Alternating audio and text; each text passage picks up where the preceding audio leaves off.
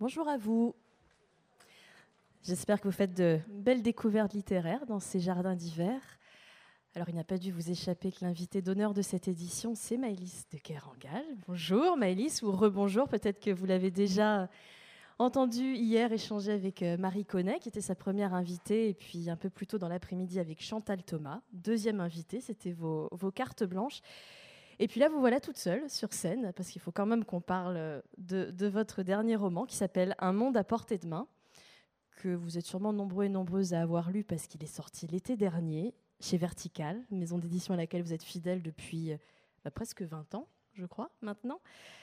Alors, si vous avez déjà lu des livres de Maëlys de Kerangal, vous avez sûrement remarqué qu'un de ses talents, c'est euh, sa capacité à nous immerger dans des univers de travail techniques, d'aller en capter la dimension euh, épique, poétique, esthétique aussi. On pense bien sûr à Réparer les vivants, récit d'une transplantation cardiaque, les coulisses du don d'organes. Il y avait aussi Naissance d'un pont, euh, chantier autoroutier, donc là le monde de, la construction et du gigantisme. Et puis plus récemment, un petit livre qui est peut-être un peu moins connu, qui était à mi-chemin entre fiction et documentaire, qui s'appelle Un chemin de table, que je vous invite à lire, euh, qui nous amenait là dans les cuisines des restaurants. Et avec ce dernier roman, Un monde à portée de main, là, on part pour l'univers euh, de la peinture de décor. la peinture de décor, c'est le, monde de l'illusion, du trompe-l'œil, un univers dans lequel euh, les viroles, les petits gris et les queues de morue sont des outils pour refaire le monde. Ce n'est pas moi qui le dis, c'est votre héroïne, Paula, Paula Karst.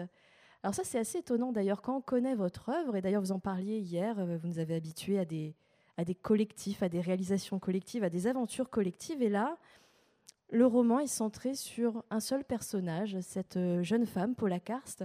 Comment ça s'est fait ce, resserrement sur un seul personnage? Alors, je, merci beaucoup d'être là. Merci. Euh, le, resserrement sur un personnage, je pense qu'il il était lié au fait de, vouloir aussi me déplacer par rapport en fait aux trois romans précédents. Euh, donc Corniche Kennedy, Naissance d'un pont et Réparer les vivants, qui étaient quand même des romans de groupe où, euh, même s'il y avait parfois des figures majeures, aucun personnage ne, prenait le pouvoir sur les autres. Ce qui m'intéressait, c'était vraiment euh, de saisir le, voilà, des collectifs dans leur dimension plurielle. Et, c'est vrai que j'ai eu envie d'éclairer quand même là un personnage, de m'avancer plus près vers un, personnage, sachant que pour moi, c'est pas très simple, cette histoire de personnages de roman. C'est quand même des entités qui sont, je trouve, toujours assez, assez mystérieuses. Euh, et, euh, et, pour moi, c'était plus euh, sortir d'une espèce de... pas une zone de confort, mais voilà, les, les, collectifs. J'avais aussi écrit un livre qui s'appelait Dans les rapides sur un trio de filles et tout ça. Et là, je me suis dit, voilà, je vais m'approcher d'une d'une jeune femme qu'on va connaître entre 20 et 27 ans. Pour autant, elle n'est pas seule. Évidemment, c'est pas du tout des livres solipsistes où les gens sont seuls. Elle est, elle est très vite entourée, mais euh, c'est quand même, pour le coup, un roman avec un personnage principal. Euh, euh, c'est vrai. J'ai eu envie de, de me déplacer, d'évoluer de, et d'approcher vraiment un personnage, un, caractère dans sa dimension psychologique aussi. Aussi, parce que c'est vrai que dans vos précédents romans, euh, euh, alors c'était plus que des silhouettes quand même vos personnages, mais on avait assez peu d'éléments sur eux. La Paula, vous la dotez d'une apparence physique assez singulière, en plus en tout cas une apparence qui, la distingue. Et puis vous allez même plus loin. J'aimerais bien que vous nous lisiez un, un, petit extrait qui va justement nous en dire plus sur cette Paula et sur les caractéristiques que vous lui donnez. Alors, je vais essayer de le retrouver.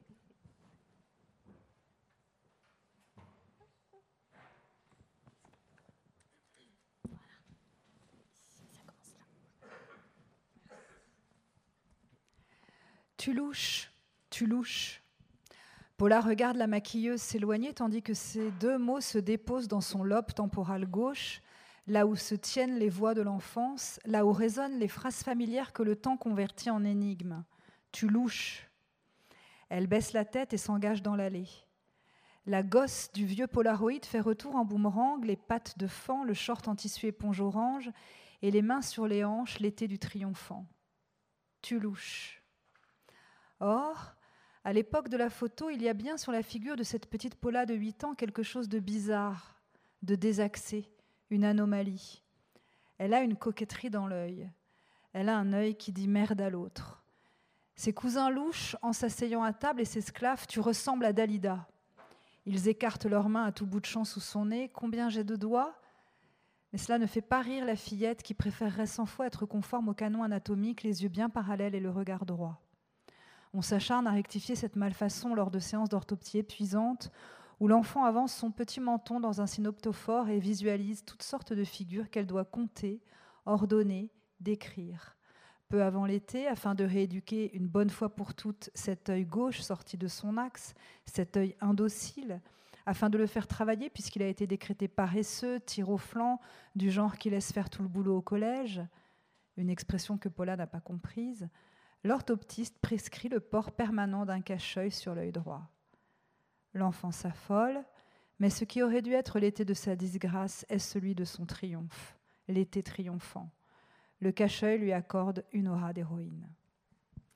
Merci. Alors, plus qu'une apparence physique, elle a aussi une enfance, elle a des souvenirs, Paula. Ça, c'est nouveau. Et des souvenirs, euh, je crois, dans lesquels vous allez un peu piocher dans des éléments autobiographiques. C'est très nouveau, ça, pour vous euh?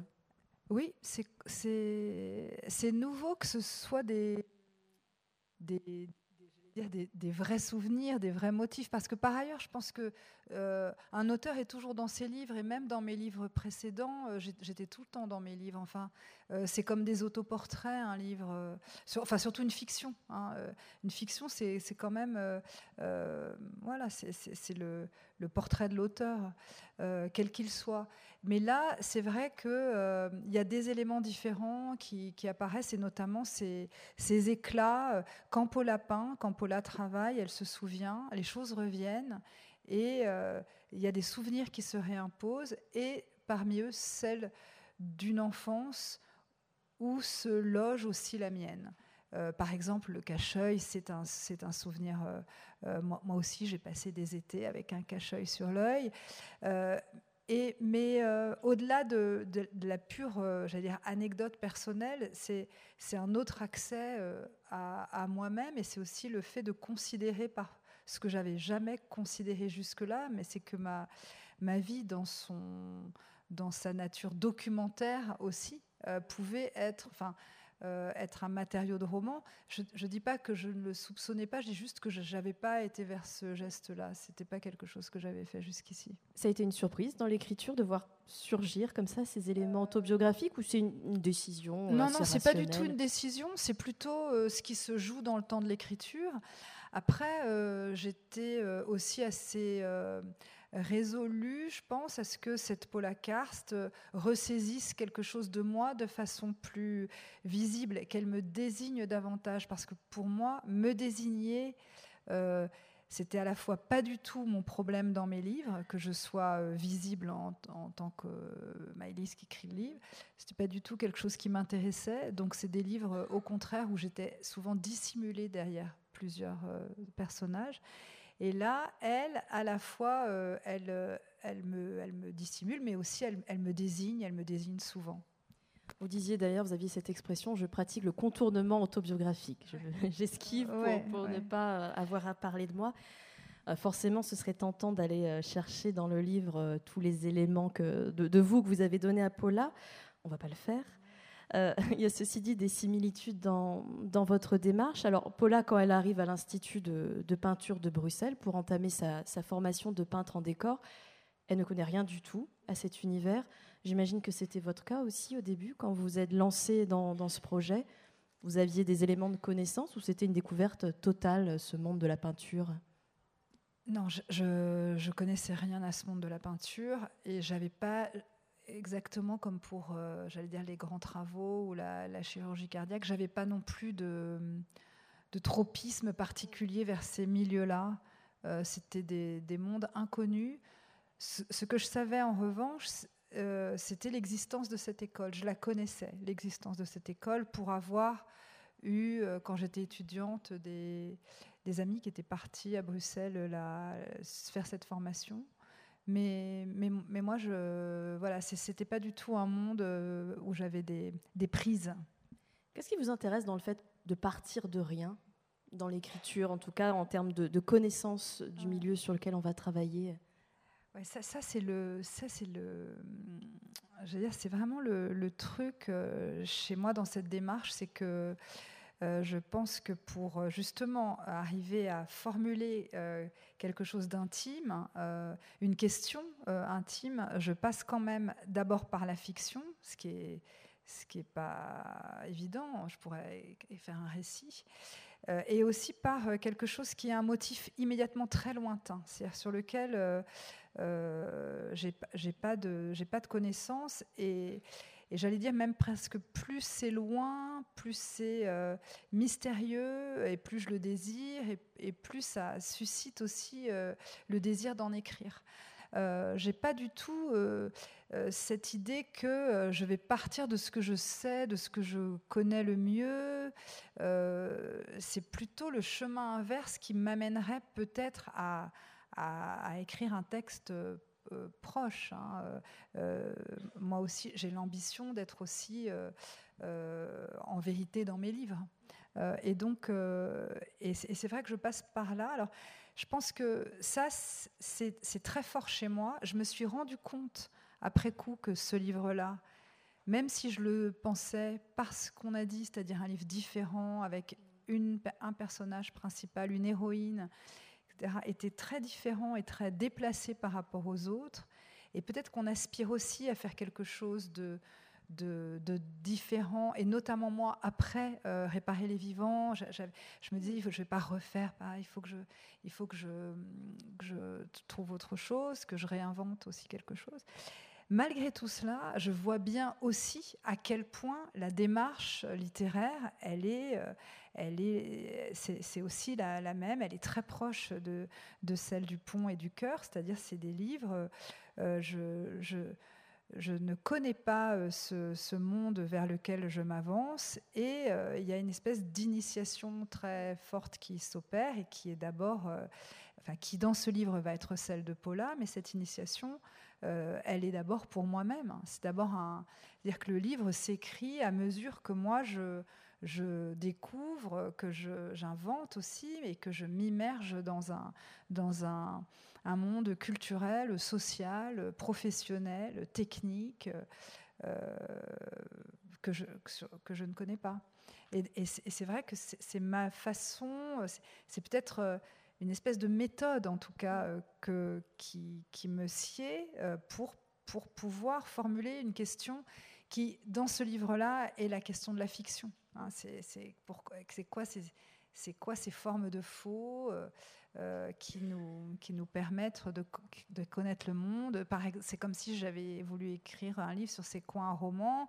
et les livres précédents, c'était aussi des questions très fortes pour moi. La question politique pour le pont, la question plus métaphysique pour le cœur, etc. Et c'est quand même toujours des questions fortes, comment on, va, comment on fait pour euh, articuler des espaces qui sont dissonants, qui sont en tension, euh, c'est quoi... Euh,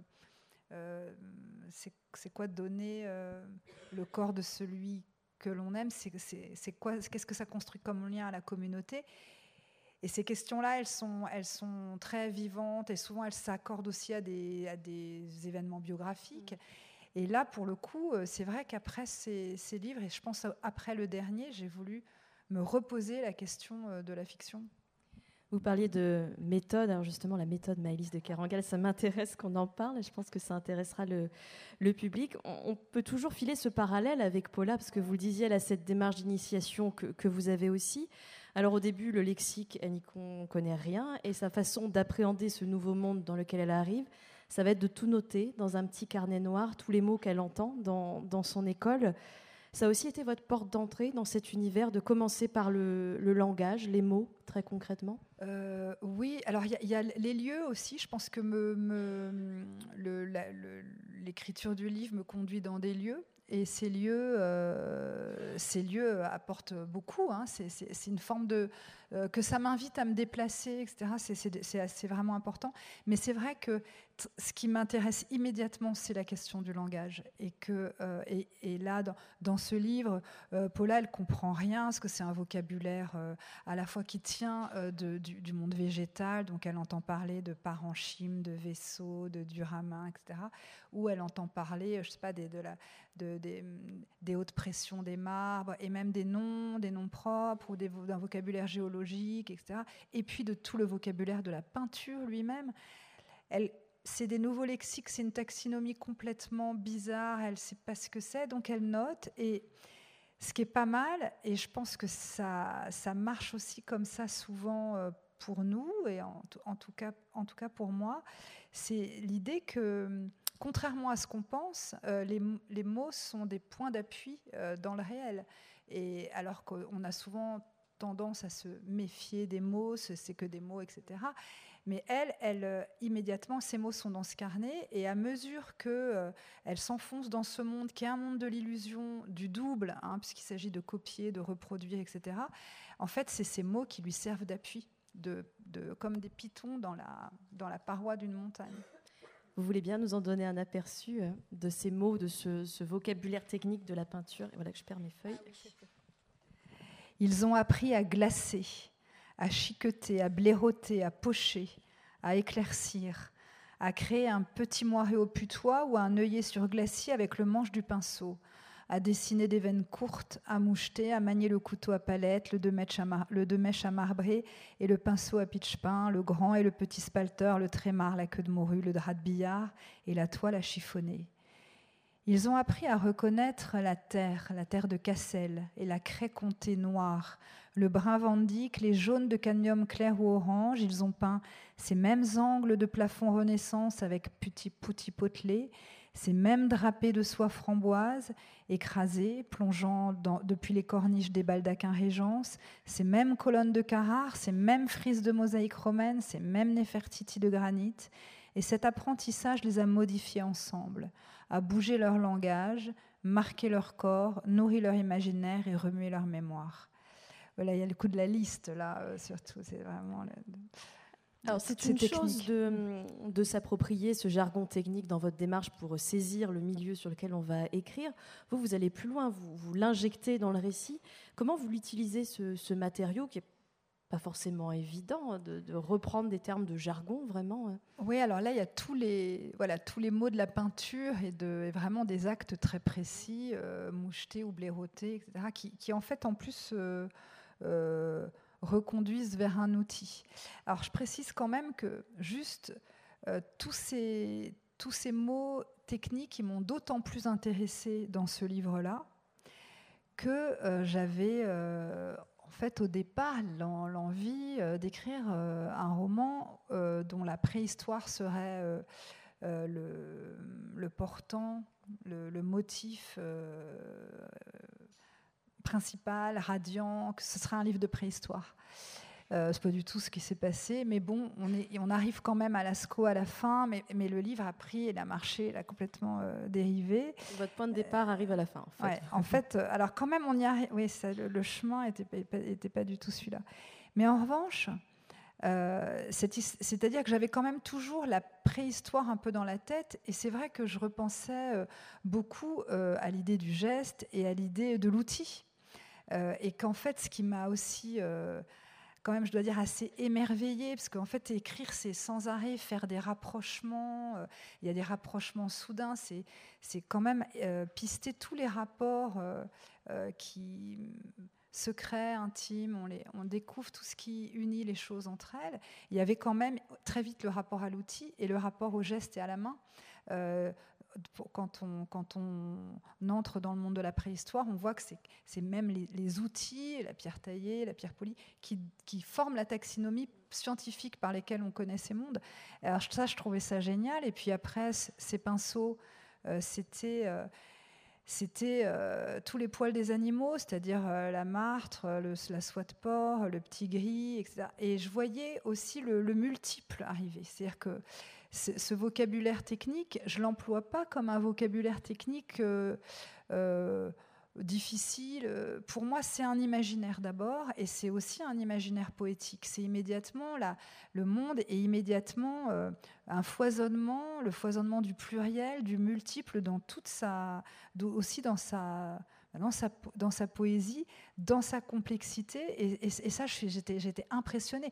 Moi, je, bon, je voyais le rouleau, euh, les petits pinceaux. Mais voyez, je, euh, y ait 50 sortes de pinceaux avec autant de poils d'animaux différents par pinceau, euh, c'était une forme d'émerveillement. Et il y a ce vertige du réel. Et je pense que ce, cette espèce de vertige du réel, il me, saisit aussi. J'arrive à peut-être le partager euh, en, donnant une idée voilà, de, la, de, de ces mondes par, par leur vocabulaire, et notamment le vocabulaire technique. C'est assez intéressant quand même parce qu'on parle de littérature, on parle d'art et il y a cette irruption de la technique. Culturellement, on a tendance à opposer ces deux mondes, l'art, la littérature. Ça, traverse le livre d'ailleurs, la réaction des parents de Paula euh, qui veut être peintre au début. Cette jeune fille, elle veut être artiste et puis finalement, elle comprend que ce qu'elle veut faire, c'est peindre avant tout, c'est le geste, la technique. Les parents ont une réaction euh, un peu dépréciative, on va dire ça comme ça, sont un peu désarçonnés. Euh, est-ce que dans votre travail, il y a quelque chose de cet ordre, de la réconciliation entre deux univers qu'on a tendance à, opposer euh Oui, c'est intéressant euh, ce, que, ce que vous dites parce que...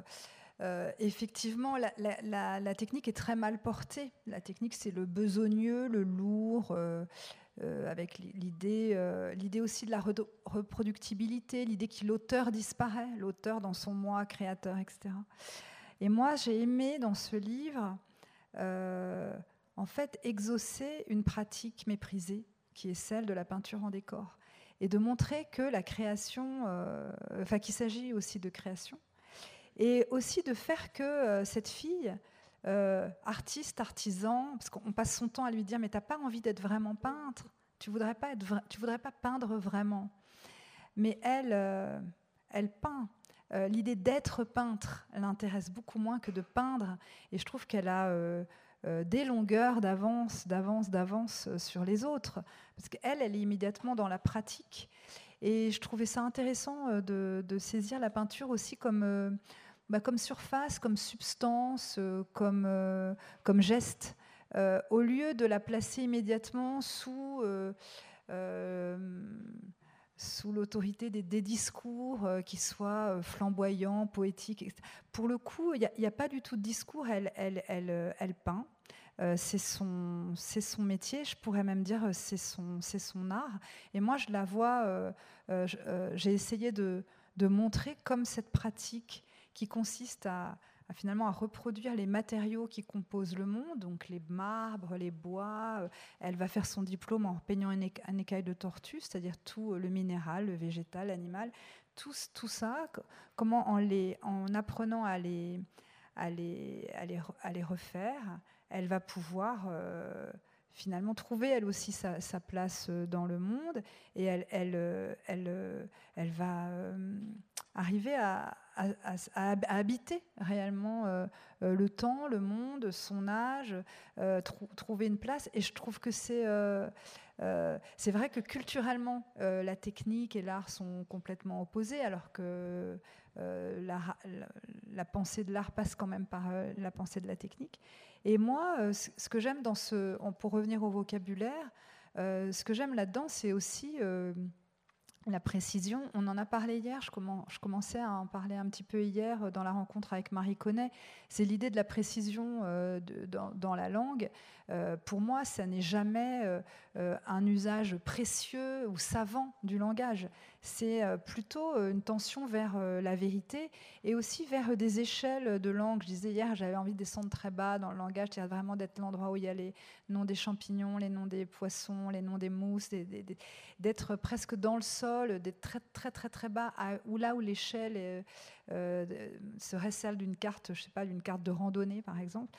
Et, c'est vrai que le, vocabulaire, je l'envisage comme ça. Il y a une dimension euh, euh, poétique qui est énorme. Et pour moi, l'aspect technique auquel nos vies sont rivées tout de même, hein, il ne faut pas se, leurrer, pour moi, elle, a sa part évidemment de, mystère, d'énigme, de, sensualité.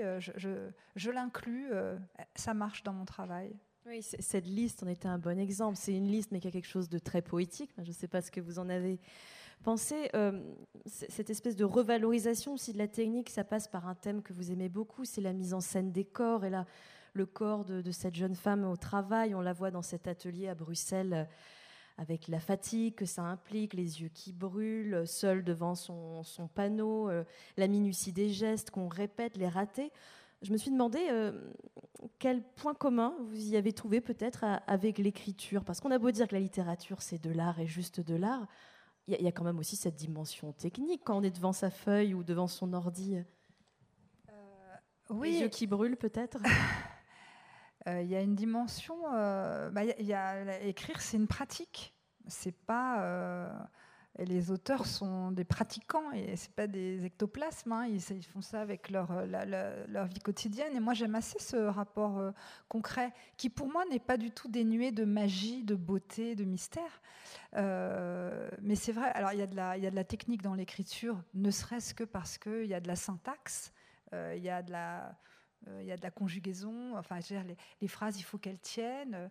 Euh, le langage, c'est euh, voilà, c'est aussi une forme extrêmement articulée qui, demande aussi un, engagement parfois de technicien. Évidemment, on ne saurait être que des, des techniciens. Je trouve que c'est c'est pas pas ça que je veux dire, mais je veux dire c'est un peu l'idée que les phrases s'écrivent et qu'elles tombent du ciel. C'est faux. Parfois, il faut travailler assez longtemps pour bah, peut-être euh, euh, qu'une vision, euh, enfin qu'une qu'une image se forme.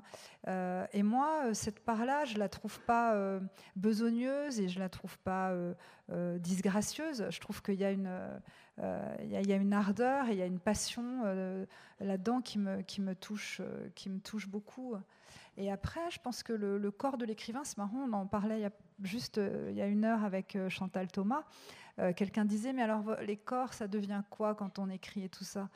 Et, c'est vrai que euh, euh, il y a de la fatigue. Et je disais qu'au début, quand je, quand je, voilà, quand j'ai rencontré, commencé à rencontrer des, gens qui écrivaient, je, trouvais qu'ils se plaignaient beaucoup de leur fatigue et j'étais un peu, ouais, ça va, c'est pas, c'est pas quand même très fatigant. Ils sont derrière la journée. Et en fait non, et en, fait c'est assez fatigant. Un autre point commun que vous avez avec Paula, vous l'avez déjà un peu explicité, euh, c'est qu'elle va découvrir, cette jeune fille, que, la technique, ça n'est jamais que de la technique. Alors, ça va passer notamment par son travail de documentation. Vous avez évoqué son, travail de fin d'études. Cette jeune femme va copier l'écaille de tortue et elle va découvrir tout le sens de ce que sa prof disait, la prof qui leur explique que, pour peindre du bois, il faut faire corps avec la forêt. Là encore, je vais vous demander une petite lecture, s'il vous plaît. Dans la bibliothèque de l'Institut, Paula a commencé par ouvrir les atlas, à localiser la tortue imbriquée dans la mer des Caraïbes, le long de la côte du Brésil ou de l'Inde occidentale, jamais loin des rivages et plutôt dans les eaux de surface, parmi les algues, le plancton, les petits poissons. Sur les cartes, elle a pointé les hauts lieux de ponte à la surface du globe et parmi eux la petite île Cousin dans l'archipel des Seychelles, confetti de terre posé sur l'océan Indien. Oiseaux rares, palmiers, incursion humaine exceptionnelle et contrôlée des scientifiques surtout, des biologistes et des éthologues enduits d'écran total, vêtus de bermudas de toile et coiffés de bobs à lacets de cuir. On dénombre facilement, on y dénombre facilement, enfouis dans le sable, un millier de nids. Pipola a écouté l'éclosion de l'œuf, la coquille qui se lézarde, se fracture lentement, parfois sur trois ou quatre jours, puis libère la petite créature gluante, elle a imaginé la progression de la bestiole vers le rivage, ses premiers pas sur la plage, cette manière de foncer avec lenteur, la carapace qui dodeline et ce pas si plein de grâce. Elle a visualisé ses premières brasses dans les vaguelettes, les pattes devenues des rames puissantes, puis la nage vers le large, là où bientôt elle serait en danger, n'aurait plus qu'une chance sur mille de survivre, croquée par un requin qui fracasserait sa dossière d'un coup de mâchoire, piégée par un pêcheur usant pour se faire d'un rémora rayé, ce poisson protecteur en qui pourtant elle avait toute confiance. Et tout cela si bien que Paula a fini par voir les écailles ruisselantes dans le fond de la barque, leurs reflets scintillants et le sourire édenté du vieux pêcheur.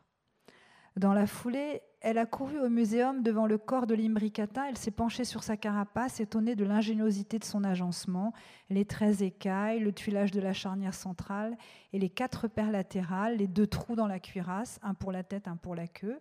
Elle a retourné l'animal pour caresser son plastron, là où se trouve l'écaille blonde, la plus rare. Os, cornes, ongles, bec, griffes, cartilage. Paula a cherché à distinguer les matières que recouvraient ces mots. Elle s'est arrêtée sur la kératine qui les reliait toutes, cette protéine vivante, la substance même de l'écaille, la matière même du cheveu, lui déclare la coiffeuse un samedi après-midi, alors que sa chevelure trempe dans les mousses, shampouinées, avant de lui tendre un catalogue de coloration où s'alignent des mèches peignées et disposées à plat, semblables à des fétiches érotiques. Paula arrondit les yeux et pointe l'index sur une boucle de cheveux étiquetée écaille de tortue. Merci. Et eh oui, copier, c'est jamais juste reproduire, il faut aller capter euh, la vie. Oui, alors là, il y a tout le, il y a tout le parcours de Paula qui donc doit reproduire de l'écaille de tortue et en fait par où ça passe? Et ça passe euh, aussi après par ses souvenirs, euh, ses souvenirs d'enfance quand il y avait une tortue euh, dans son jardin, euh, évidemment le moment où elle va au muséum. Enfin, c'est une façon d'organiser la recherche et comment ce qu'on a à représenter, puisqu'elle doit donner l'image d'une carapace de tortue, comme un auteur parfois doit donner l'image d'une scène, d'une pièce, d'un baiser, d'un accident, etc. elle va elle va organiser un matériau documentaire et au fur et à mesure que ce matériau s'organise, les choses prennent forme. Et alors là, bon, c'est la temporalité est très resserrée. On a l'impression qu'elle passe d'un moment à l'autre. Oui, qu'elle consacre plusieurs journées à courir dans alors, tous les alors que c'est plus que c'est plus long. Mm. Mais c'est vrai que euh, euh, devant, par exemple, c'est un, un, exemple en fait. Mais cette histoire d'écailles de tortue, ça me permettait de montrer aussi que euh, pour, pour pouvoir écrire, euh, donner une image de l'écaille de tortue, et pour pouvoir écrire, par exemple, sur une, écaille de tortue, il faut pouvoir euh, l'imaginer. En fait, c'est vrai qu'à un moment, dans le livre, on dit bah, elle comprend que voir, c'est imaginer.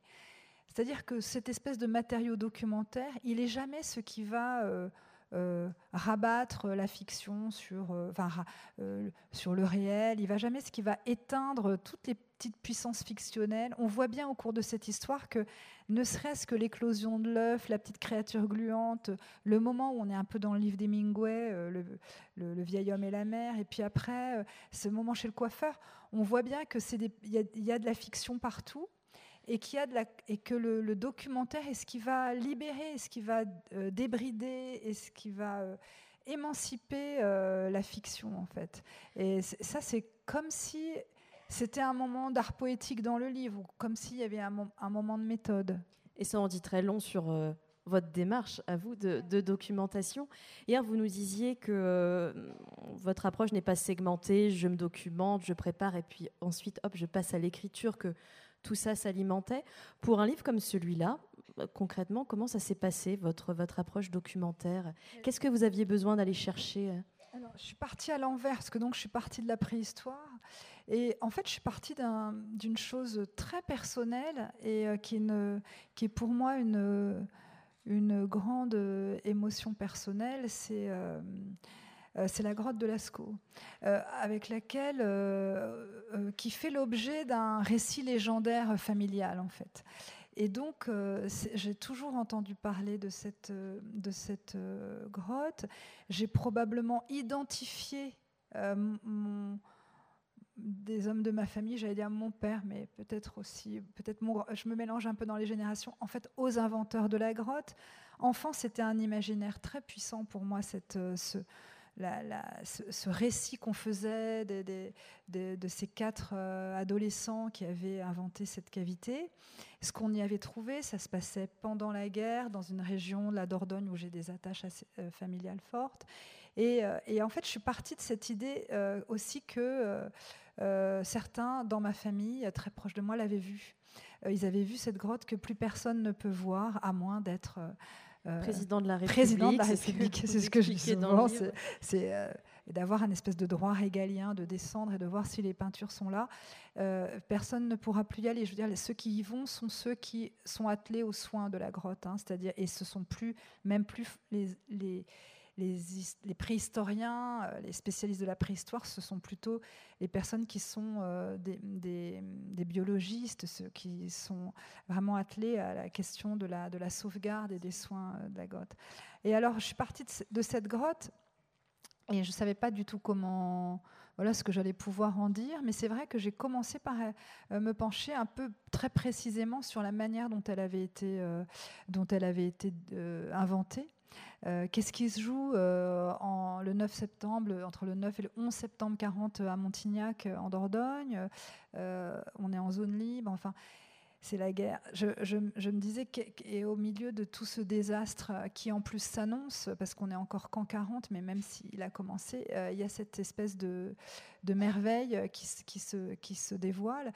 Et, et en fait, je suis passée par le facsimilé, c'est-à-dire que moi-même, je, me suis dit, mais en fait, euh, il y a des gens qui sont en train de la reproduire, eh ben, je vais aller euh, la voir. Il y a des gens qui sont en train de donner une image de ce qu'on ne peut plus voir, c'est-à-dire de rendre visible ce qui est pour toujours invisible. Eh ben, j'ai commencé à aller voir. Et il y avait à l'époque une espèce de battle de grottes en France, parce que c'était 2015, il y a eu la livraison du facsimilé de la livraison, je pense que ces grands ouvrages, on les livre, hein, euh, de Chauvet, et puis, et puis, euh, et puis Lascaux, euh, en fait, en novembre 2016. Et moi, du coup, j'ai pu aller voir les deux chantiers. enfin, aller, aller dans voir ces facsimilés au moment où c'était encore des chantiers. Et c'était déjà des lieux assez fascinants et ça a failli euh, faire un autre livre parce que euh, quand même, et je me suis dit, non, pas encore un livre de chantier, ça va être, euh, arrête. mais c'est vrai que c'était très tentant et peut-être que ça se réinvitera dans, dans, un autre livre plus tard. Mais il y avait quand même le monde de l'art, donc les graveurs, les peintres, les, les scénographes, la fille qui était scénographe de Chauvet, elle travaillait pour Ariane Mouchkine. Enfin, c'était, c'était le monde du spectacle, de l'hypervisible et de l'art. Hein, les, vraiment les, peintres en décor, les sculpteurs, les, vitraillistes. Et puis, euh, il y avait les, scientifiques, d'un côté, les préhistoriens, donc la datation, le monde de la science, le monde des ingénieurs, euh, ceux qui avaient inventé tous les outils, euh, les outils pour faire le, réaliser l'empreinte hein, numérique de la cavité. Et, et ça, c'était assez fascinant. Et il y avait des filles qui peignaient. Et, et je me suis dit en revenant, mais en fait, ça pourrait être quelqu'un qui nous amène, ça pourrait être une fille, mais alors comment est-ce qu'on devient peintre en décor, etc. Et là, en fait, le, le livre, il s'est déplacé euh, vers Bruxelles où je savais qu'il y avait cette école. Et vous êtes allée aussi? Ouais, ouais, je suis allée. Je suis, allée partout, en fait, sauf dans la carrière de Serfontaine. Là, je ne suis pas allée dans cette carrière. Parce qu'il y a une longue description de, carrière, on va pas tout. Une carrière imaginaire, pour, enfin, que j'ai imaginée. Euh, et, c'est vrai que euh, euh, cette partie de l'apprentissage, de l'initiation vraiment de Paula, qui pour moi la vie une initiation euh, quasiment comme on en vit dans les tribus qui pratiquent encore ce genre de rite pour les adolescents, c'est-à-dire un passage de seuil de statut dans le groupe qui fait que on va apprendre des gestes, on va devoir faire des choses, réciter des choses et peut-être aussi fumer des produits, se défoncer, prendre des substances qui permettent d'avoir des visions et passer après un autre seuil. Et c'est vrai qu'ils sont dans cette école de la rue du métal comme dans un espèce de sas initiatique. Et, ça, ça a complètement modifié la nature du livre, c'est-à-dire que ça devait être quelques pages, et puis euh, en fait, ça m'a fasciné. Ce livre est devenu à ce moment-là un livre d'initiation, de formation, etc. Et la mienne, en fait. C'est ce qui est fascinant, euh, je trouve, dans votre démarche, cette, euh, ce travail de documentation. Vous allez voir une transplantation cardiaque, vous allez dans les cuisines, peut-être que c'est votre en ethno qui ressort. comment vous articulez fiction et documentation? Parce que c'est bien de la fiction quand même que vous écrivez. Est-ce qu'à un moment, la documentation ne présente pas aussi un risque voilà, d'être complètement aspiré par le réel et par la volonté de reproduire exactement ce qu'on a vu? C'est un risque. Et, vous avez raison, c'est une tension. Euh, et en fait, je pense que cette articulation entre fiction et documentation, c'est un peu l'espèce de, double hélice d'ADN de mon, de, mon, de mon travail de romancière, au sens où, pour moi, ce qui est très clair, c'est que c'est la fiction qui, qui est mon, mon, désir en fait d'écrire. Il, est quand même de raconter une histoire. Euh, et après, je pense que c'est vrai que le euh, pour moi, la, documentation et l'imagination marchent ensemble.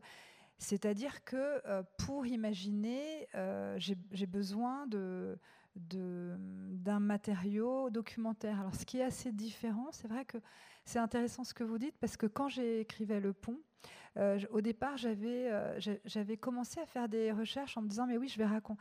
Ça, pour, pour cette histoire de motifs politiques, je me disais, il faudrait peut-être ça serait pas mal que ce soit un livre où se construit un pont entre deux lieux très dissemblables et très adverses, et, que dans cette histoire de construction, on, arrive à, dire voilà qu'est-ce, que ça peut être la construction d'un espace commun, est-ce que c'est possible, etc. Et, j'avais commencé à, me, à, beaucoup me documenter sur les ponts, et j'ai arrêté en fait. Euh, et enfin, j'ai arrêté le livre un moment. Parce que euh, ce qui m'est apparu à ce moment-là, c'est que euh, ce que j'allais écrire était sans arrêt dominé, voire même gouverné par une instance à l'extérieur du texte qui était, faut pas que j'oublie de parler de ça, mais ça, il faut que je dise. Et bon, et ça, c'est pas écrire. ça, c'est le. C'est pas c'est pas le c'est pas une façon possible pour moi d'écrire en fait ce qui est mieux, ce qui me convient, c'est plutôt de commencer. Alors après, il faut, commencer. Et ensuite, le livre invente son propre matériau, c'est-à-dire que c'est lui qui conduit là. Et moi, désormais, euh, quand j'ai repris euh, le pont, d'ailleurs, j'ai procédé différemment. Je, euh, voilà. et, chaque étape du livre est l'objet d'une. voilà, il y a une tortue. Alors, comment ça marche une tortue? Où est-ce que ça vit? Est-ce qu'il y en a partout? Où est-ce qu'on les localise? Au bout de combien de temps la, la craquelure de l'œuf et trois jours le, Bon, moi, ça me, en même temps, tout ça me m'émerveille. Ce qui m'émerveille, c'est que la fiction euh, me porte vers euh, la connaissance aussi. Vous dites à un moment, il faut commencer. Est-ce que parfois, justement, cette extrême documentation, c'est pas une façon de, se rassurer, en tout cas de retarder le moment où on plonge complètement. Hein. Oui, alors je, pense que d'abord il vaut mieux commencer sur le, un, désir d'écrire, euh, j'allais dire, absolument pas documentaire. Euh, et puis que voilà, et la, documentation, elle arrive, euh, elle arrive après. Après, si vous voulez, moi j'ai aussi un,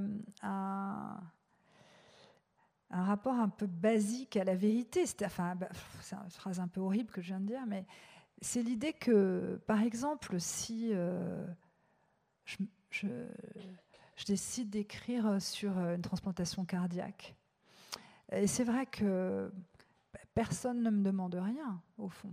Enfin, vous voyez, euh, on a très bien vécu sans ça et tout ça.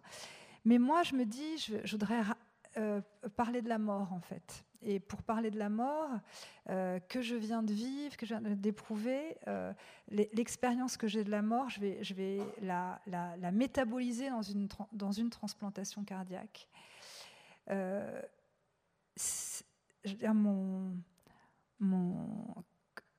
moindre des choses, vraiment pour moi, la moindre des choses, c'est que la trame documentaire, elle soit rigoureusement exacte. C'est-à-dire que pour le coup, ça n'a aucun intérêt de se dire, voilà, je vais écrire une transplantation cardiaque et que ça n'engage aucun travail euh, d'exploration euh, documentaire. Pour moi, c'est bête. Enfin, ça n'a, c'est pas du tout un travail. Euh, ça m'intéresserait pas de le faire. Je pense que je, j'ai pensé à cette histoire de cœur d'abord.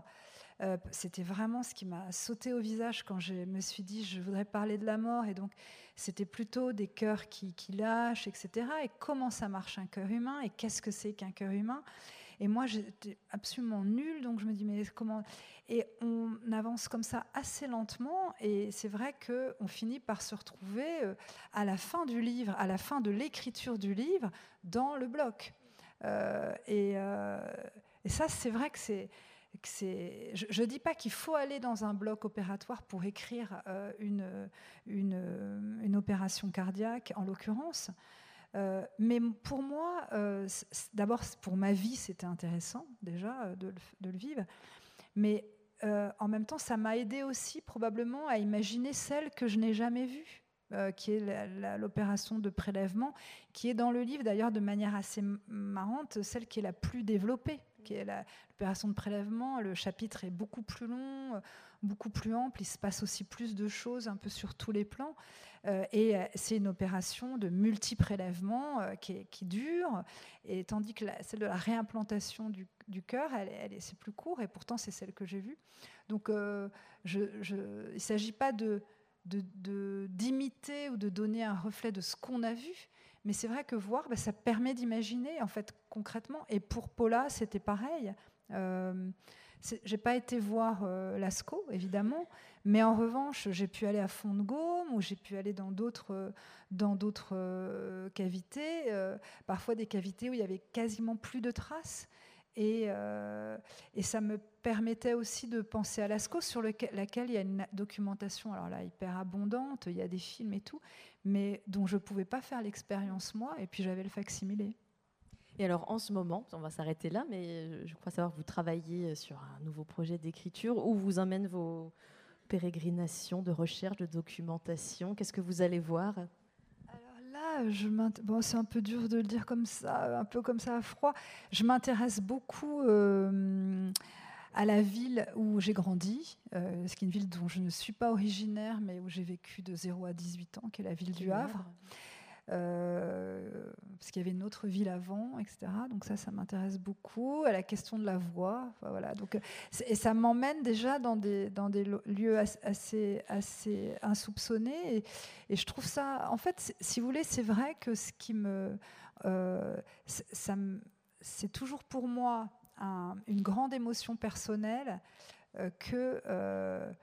Euh, d'accéder à, des certaines formes de savoir, même résiduelles, même fragiles, euh, par le, au prisme d'une histoire qu'on raconte, par, la fiction. Et que la, que la fiction puisse produire de la, de la connaissance ou de. Euh, c'est quelque chose qui me bouleverse, en fait. C'est une grande émotion pour moi. Et le pouvoir de la curiosité, c'est ce qui me frappe. Vous. Merci beaucoup, Merci à vous. Merci beaucoup.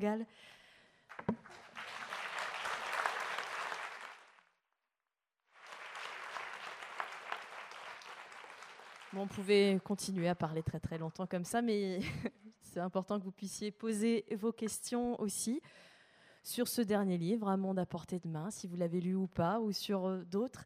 Est-ce qu'il y a des, micros dans la salle? Non, pas de micro, je crois. Bon, si vous pouvez parler assez fort, on va essayer. Je répéterai votre question s'il le faut. Alors c'est bon, le micro arrive, désolé. Oui, je disais donc une, euh, une question par rapport au, Tu disais que la documentation, elle vient euh, après, euh, que par exemple, tu avais assisté à une transplantation après, enfin pas, d'entrée de jeu en fait. Et du coup, ça me pose question par rapport au, donc, au livre qui est paru en janvier, donc Kiruna. voilà, donc ce que tu t'es rendu d'abord dans la ville de Kiruna qui se trouve en Suède. donc comment ça s'est passé pour toi l'écriture après finalement et comment tu l'as vécu cette façon alors ça c'est intéressant. En fait, d'abord c'est pas un livre, euh, c'est un livre que j'ai écrit avant euh, Un monde à portée de main et que j'ai. Alors c'était un programme d'écriture qui s'appelait Mineurs du monde. Donc euh, il s'agissait d'aller voir.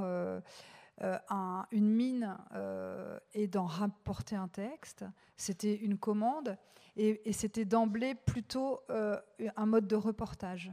Donc là, pour le coup, la question de la fiction, pour moi, elle ne s'est pas posée. D'emblée, je me disais, ça sera un reportage. Et donc, je, suis allée sur place pour pouvoir en écrire, puisque c'était un reportage, j'aurais pas pu. alors il y aurait eu le fait de ne pas pouvoir y aller, par exemple tempête, etc. Il y a un moment, j'ai failli renoncer parce qu'il y a eu les, attentats en 2015 et moi je suis partie finalement, j'ai décalé le voyage, etc. Mais, mais, euh, mais bon, c'était un peu compromis. Alors il y aurait eu une, un dispositif, c'est d'y aller euh, par Internet, par tout ce qui permet aujourd'hui d'être derrière un ordinateur et d'aller voir. Euh, mais en fait, bon, donc j'y suis allée, mais là où la fiction s'est quand même réinvitée par poche, c'est que j'ai pas eu accès euh, au dernier palier à 1364 mètres sous terre. Je me suis arrêtée à moins 514. Et, euh, et du coup, j'ai pas eu accès à tout le fond, euh, au dernier fond exploité. Et du coup, je me suis dit à un moment donné, arpenter la surface pour imaginer le fond. Et c'est vrai qu'en surface, eh ben, j'ai trouvé complètement autre chose, et dont cette ville qui déménage, hein, cette ville qui se déplace, et des poches de fiction dans des personnages qui habitent un peu mythiques, euh, qui sont devenus des espèces de mythes locaux, euh, notamment une, femme qu'on appelle l'ours noir et qui a été une, cuisinière euh, des temps héroïques de la, ligne de chemin de fer Loulé-Narvik, par laquelle transitait toute la production de fer en Suède. Et, voilà, et là, à un moment, je m'approche d'elle et surgit un, un, personnage de fiction. Mais sinon, j'étais vraiment dans le documentaire, donc du coup, voilà, pour, le coup, c'est c'est pas comme euh, un roman où quand même on est d'entrée de jeu dans une fiction. Et la documentation, elle est complètement, euh, elle se fait non pas à la fin, elle se fait dans le temps de l'écriture, c'est-à-dire euh, une vague, qu'est-ce que c'est le surf, et puis, et là, par exemple, vraiment, un atelier, à, quoi ça ressemble, un pinceau, c'est quoi, qu'est-ce que c'est les couleurs, et en fait, on avançait comme ça.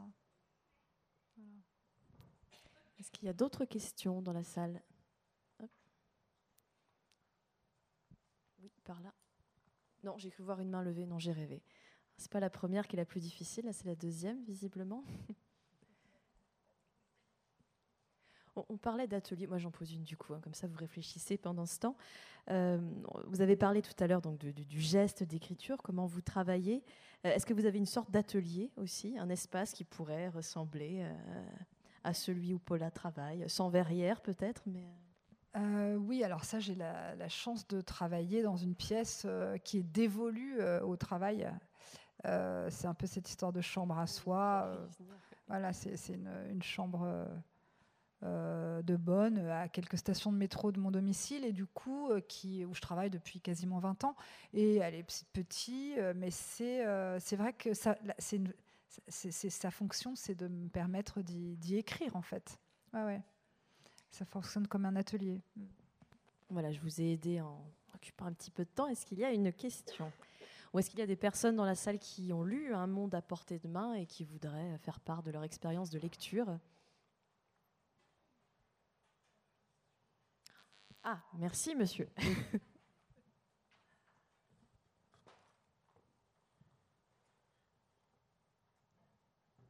Euh, personnellement, je suis très frappé par la continuité qui existe entre donc, les trois textes, hein, Naissance d'un pont, euh, puis euh, Réparer les vivants, et puis le dernier, hein, Monde à portée de main.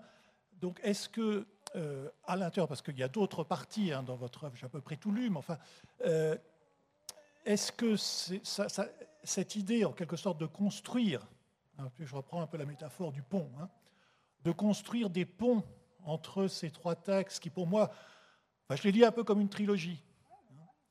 Alors, est-ce que c'est une lecture euh, acceptable hein, ou est-ce que je me fourvoie? Et, à partir de là, et à partir de ce que vous avez dit sur le quatrième, le projet hein, qui est apparemment en cours actuellement, est-ce que c'est une forme de continuité par rapport à ce qui s'est construit euh, Je vois, moi, disons, une espèce de, de progression, enfin, logique en quelque sorte dans ces trois textes, et en particulier dans ce qu'apporte celui-là, hein, ce resserrement, euh, euh, arriver vers euh, quelque chose qui, n'est pas un, texte sur l'art, mais qui joue sur un question de proximité avec l'art, donc quelque chose qui devient plus personnel. Donc est-ce que c'est une façon de lire que vous recevez, que vous acceptez?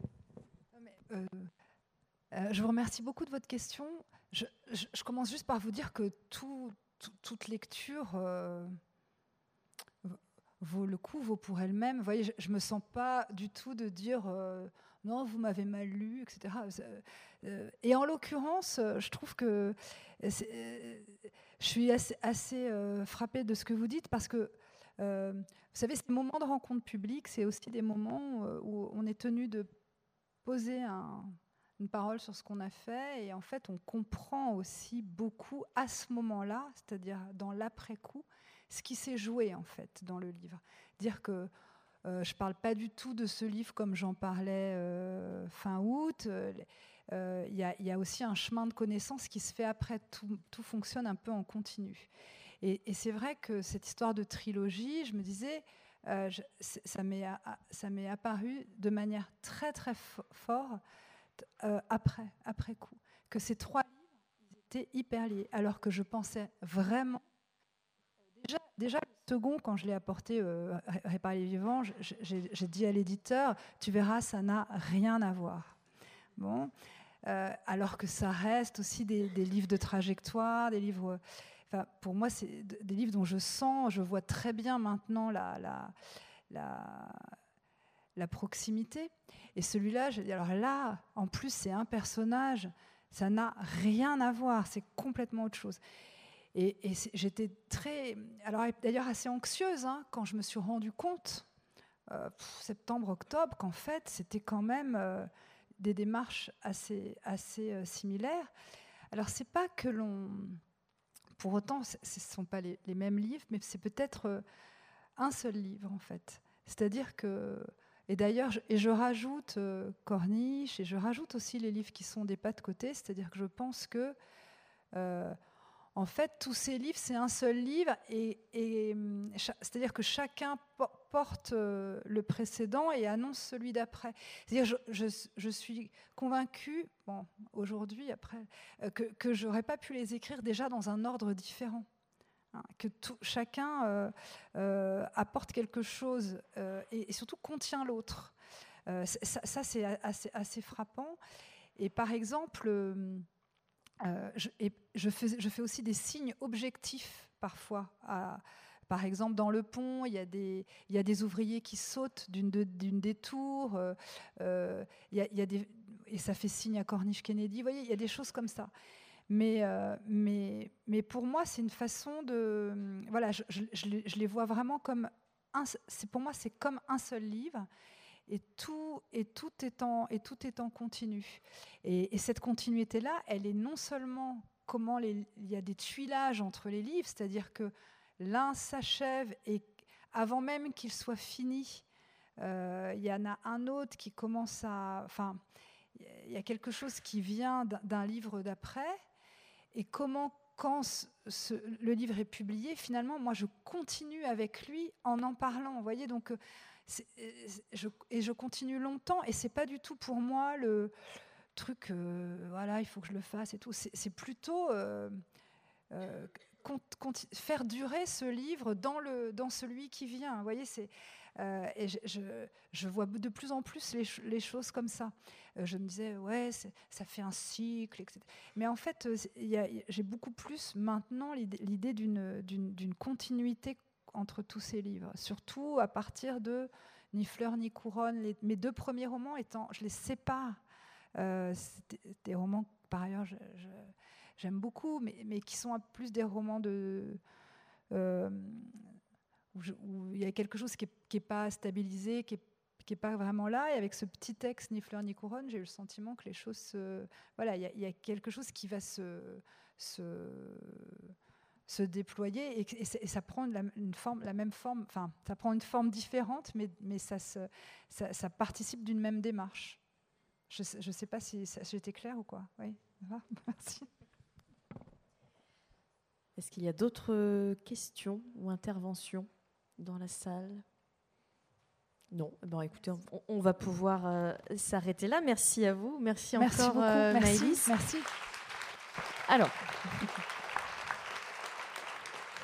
je, je vous indique quand même, et j'espère que je ne me trompe pas en le disant, que vous allez être en séance de dédicace, Maëlys, à la sortie. On va remercier aussi Juliette qui s'est chargée de l'interprétariat en langue des signes. Et alors traduire euh, virole, euh, queue de morue et petit gris, c'était pas voilà, c'était le, jargon technique. Mais merci à vous. Donc vous allez pouvoir retrouver Maëlys qui sera en dédicace euh, dans le hall au niveau du stand librairie. Je ne sais pas exactement où je dois vous le dire, mais ce sera là où il y a du monde en général. Voilà. Donc vous, vous suivez les gens. Et puis revenez demain puisque Jardin d'hiver continue. Bonne soirée à vous. Au revoir.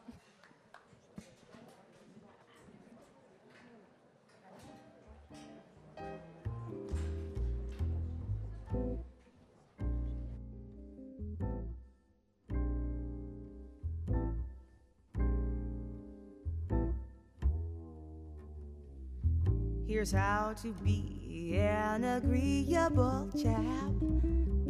Love me and leave me in luxury's lap. Hop when I holler, skip when I snap, when I say do it.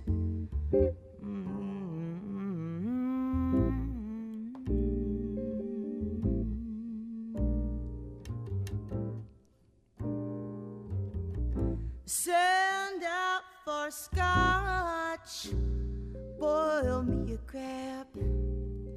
Cut me a rose, make my tea with the petals. Just hang around, pick up the tab, never outthink me.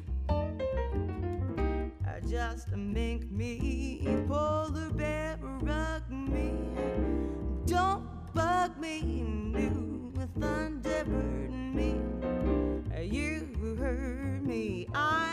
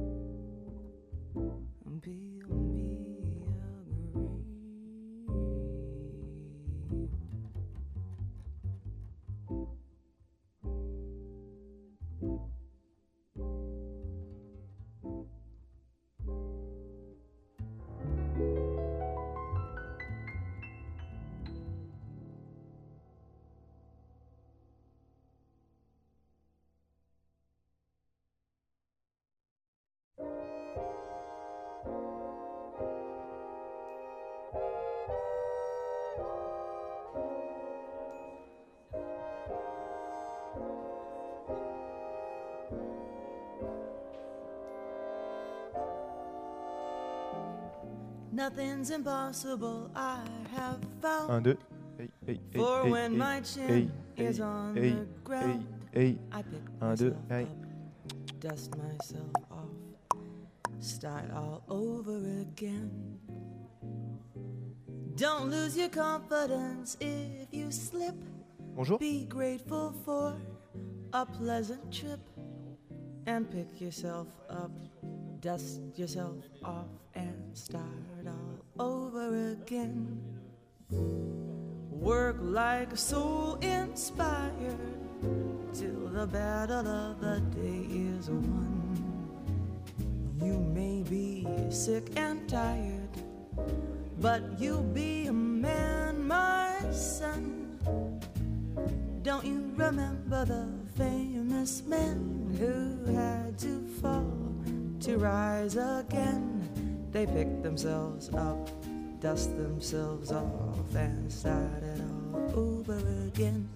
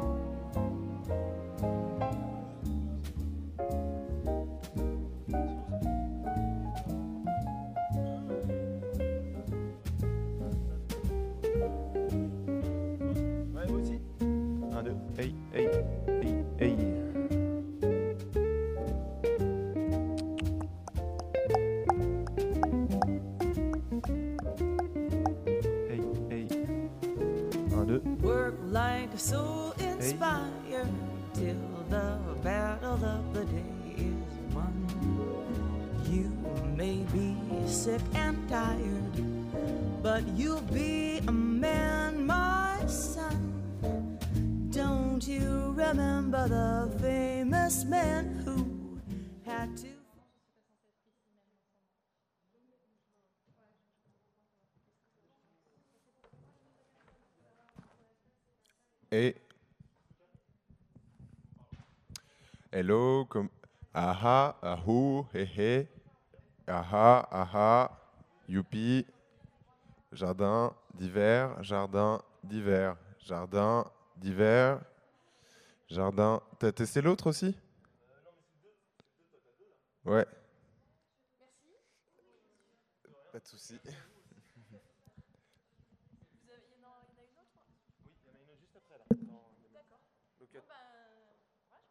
Merci, à vous aussi. Au revoir. Euh, Par contre, c'est bizarre parce que là, ça fonctionne.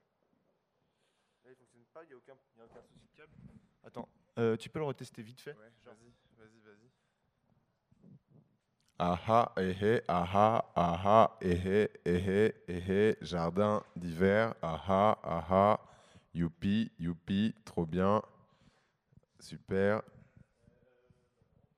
Mais je pense que c'est ici, hein, parce qu'il n'est pas stable le truc. Enfin, tu vois, il est, il est un peu. euh, Va à côté de l'autre. L'autre, il est, il est beaucoup plus stable. Si elle fixe normalement. Tu vois Tu vois qu'il n'est pas trop stable, quoi. Vas-y, attends, je vais essayer un truc. Merde, attends. Hey, hey, hey, hey, hey, hey, hey, hey, hey, hey, hey, hey, hey, hey, hey. 1, 1, 1, 1, 1, 1, 1, 1, 1, 1, 1, ok.